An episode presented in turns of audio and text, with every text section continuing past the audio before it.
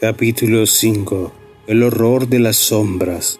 Muchos hombres han contado cosas espantosas, no referidas en la letra impresa, que sucedieron en los campos de batalla durante la Gran Guerra. Algunas de esas cosas me han hecho palidecer, otras me han producido unas náuseas incontenibles, mientras que otras me han hecho temblar y volver la mirada hacia atrás en la oscuridad. Sin embargo, creo que puedo relatar la peor de todas, el espantoso, antinatural e increíble horror de las sombras. En 1915 estaba yo como médico con el grado de teniente en un regimiento canadiense en Flandes, siendo uno de los numerosos americanos que se adelantaron al gobierno mismo de la gigante contienda. No había ingresado en el ejército por iniciativa propia, sino más bien como consecuencia natural de haberse aislado el hombre de quien era yo ayudante indispensable, el célebre cirujano de Bolton, Dr. Herbert West. El Dr. West se mostró siempre deseoso de poder prestar servicio como cirujano a una gran guerra, y cuando dicha posibilidad se presentó, me arrastró consigo en contra de mi voluntad.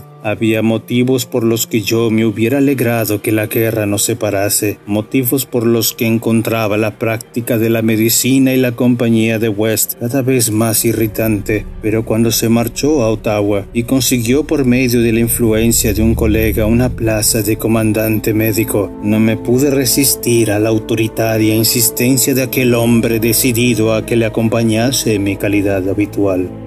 Cuando digo que el doctor West estuvo siempre ansioso de poder servir en el campo de batalla, no me refiero a que fuese guerrero por naturaleza, ni que anhelase salvar la civilización. Siempre había sido una fría máquina intelectual, flaco, rubio, de ojos azules y con gafas. Creo que se reía secretamente de mis ocasionales entusiasmos marciales y de mis críticas a la indolente neutralidad.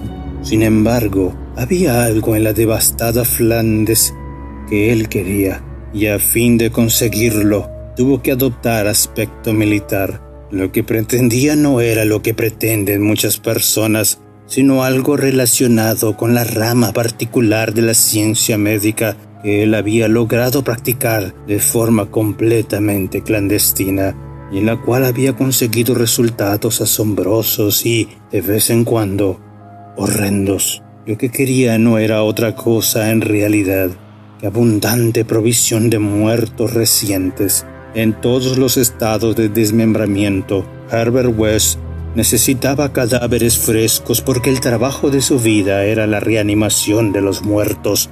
Este trabajo no era conocido por la distinguida clientela que hizo crecer rápidamente su fama a su llegada a Boston. En cambio, yo lo conocía demasiado bien, ya que era su más íntimo amigo y ayudante desde nuestros tiempos en la Facultad de Medicina en la Universidad Miskatonic de Arkham. Fue en aquellos tiempos de la universidad cuando inició sus terribles experimentos, primero con pequeños animales y luego con cadáveres humanos conseguidos de manera horrenda había obtenido una solución que inyectaba en las venas de los muertos y si eran bastante frescos, reaccionaban de maneras extrañas. Tuvo muchos problemas para descubrir la fórmula adecuada, pues cada tipo de organismo necesitaba un estímulo especialmente apto para él. El terror lo dominaba.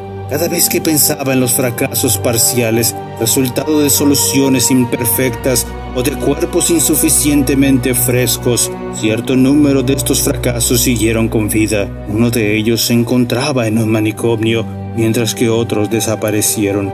Y como él pensaba en las eventualidades inimaginables, aunque prácticamente imposibles, se estremecía a menudo debajo de su aparente impasibilidad habitual.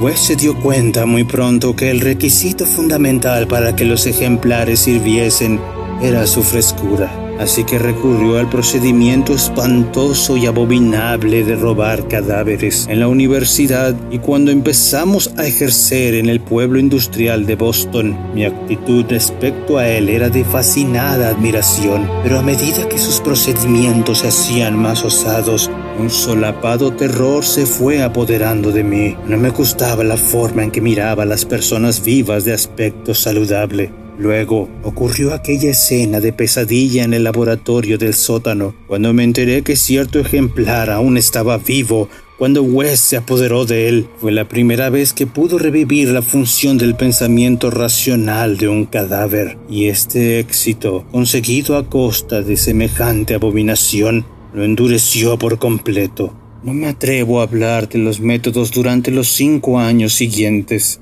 Seguí a su lado solo por miedo, y presencié escenas que la lengua humana no podría repetir. Gradualmente llegué a darme cuenta que el propio Herbert West era más horrible que todo lo que hacía. Fue entonces cuando comprendí claramente que su celo científico por prolongar la vida en otro tiempo normal degeneró sutilmente en una oscuridad meramente morbosa y macabra, en una secreta complacencia en la visión de los cadáveres. Su interés se convirtió en perversa afición por lo repugnante y lo diabólicamente anormal se recreaba con tranquilidad en monstruosidades artificiales ante las que cualquier persona en su sano juicio caería desvanecida de repugnancia y de horror. Detrás de su pálido intelectualismo se convirtió en un exigente baudelier del experimento físico, en un lánguido heliogábalo de las tumbas. Afrontaba imperturbable los peligros y cometía crímenes con impasibilidad Creo que el momento crítico llegó al comprobar que podía restituir la vida racional y buscó nuevos ámbitos que conquistar experimentando en la reanimación de partes seccionadas de los cuerpos. Tenía ideas extravagantes y originales sobre las propiedades vitales independientes de las células orgánicas y obtuvo ciertos resultados espantosos preliminares en forma de tejidos imperecederos. Había dos cuestiones biológicas que ansiaba terriblemente establecer. Primero, si podía darse algún tipo de conciencia o actividad racional sin cerebro en la médula espinal, y obtuvo ciertos resultados espantosos preliminares en forma de tejidos, alimentados artificialmente a partir de huesos semi-incubados de un reptil tropical indescriptible. Había dos cuestiones biológicas que ansiaba terriblemente establecer.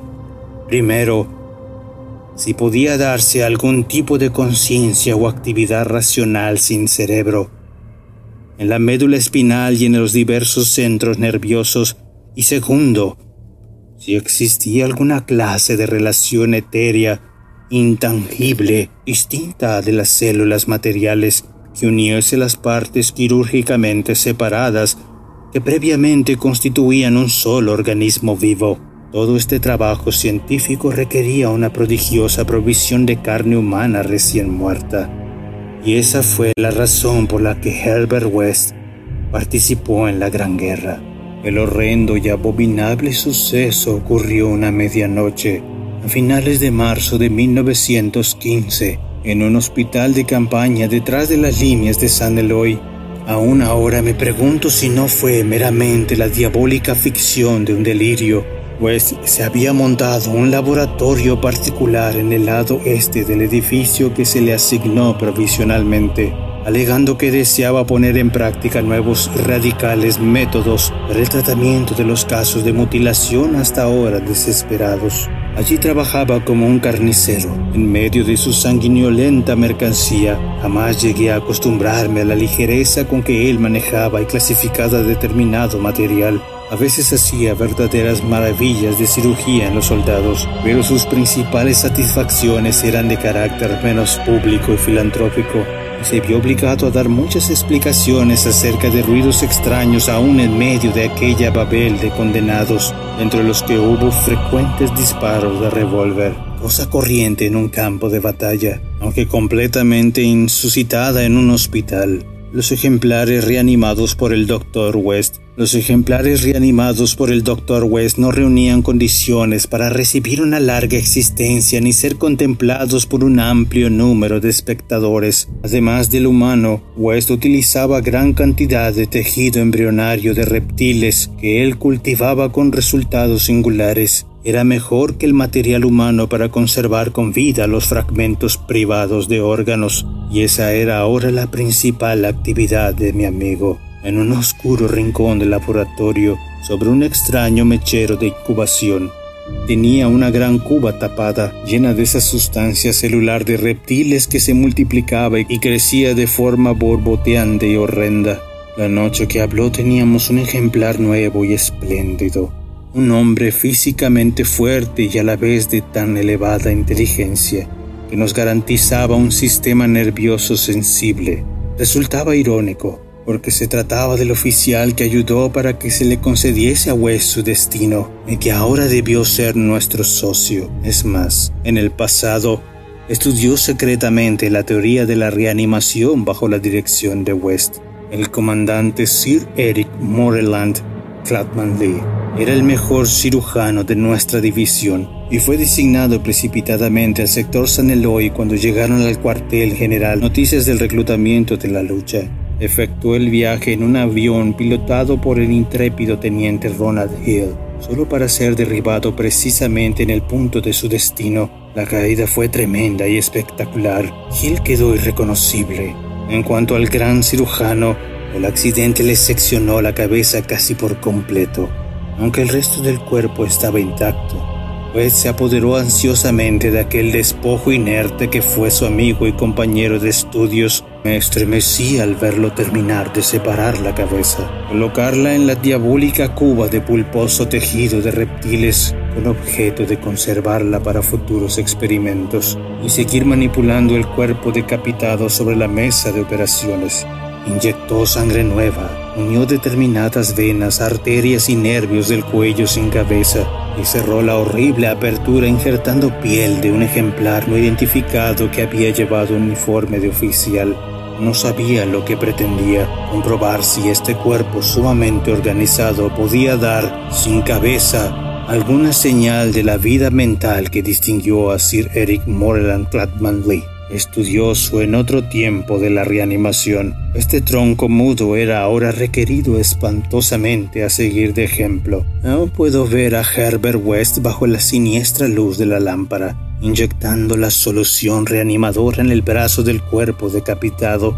No puedo describir la escena. Me desmayaría si lo intentara, ya que era enloquecedora aquella habitación, repleta de horribles objetos clasificados con el suelo resbaladizo a causa de la sangre y otros desechos menos humanos que formaban un barro cuyo espesor llegaba casi hasta el tobillo, y aquellas horrendas anormalidades de reptiles salpicando, burbujeando y cosiendo sobre el espectro azulado y vacilante de llama en un rincón de negras sombras. El ejemplar, como West comentó repetidas veces, Poseía un sistema nervioso espléndido. Esperaba mucho de él y cuando empezó a manifestar leves movimientos de contracción, pude ver el interés febril reflejado en el rostro de West. Creo que estaba preparado para presenciar la prueba de su cada vez más sólida opinión con la conciencia la razón y la personalidad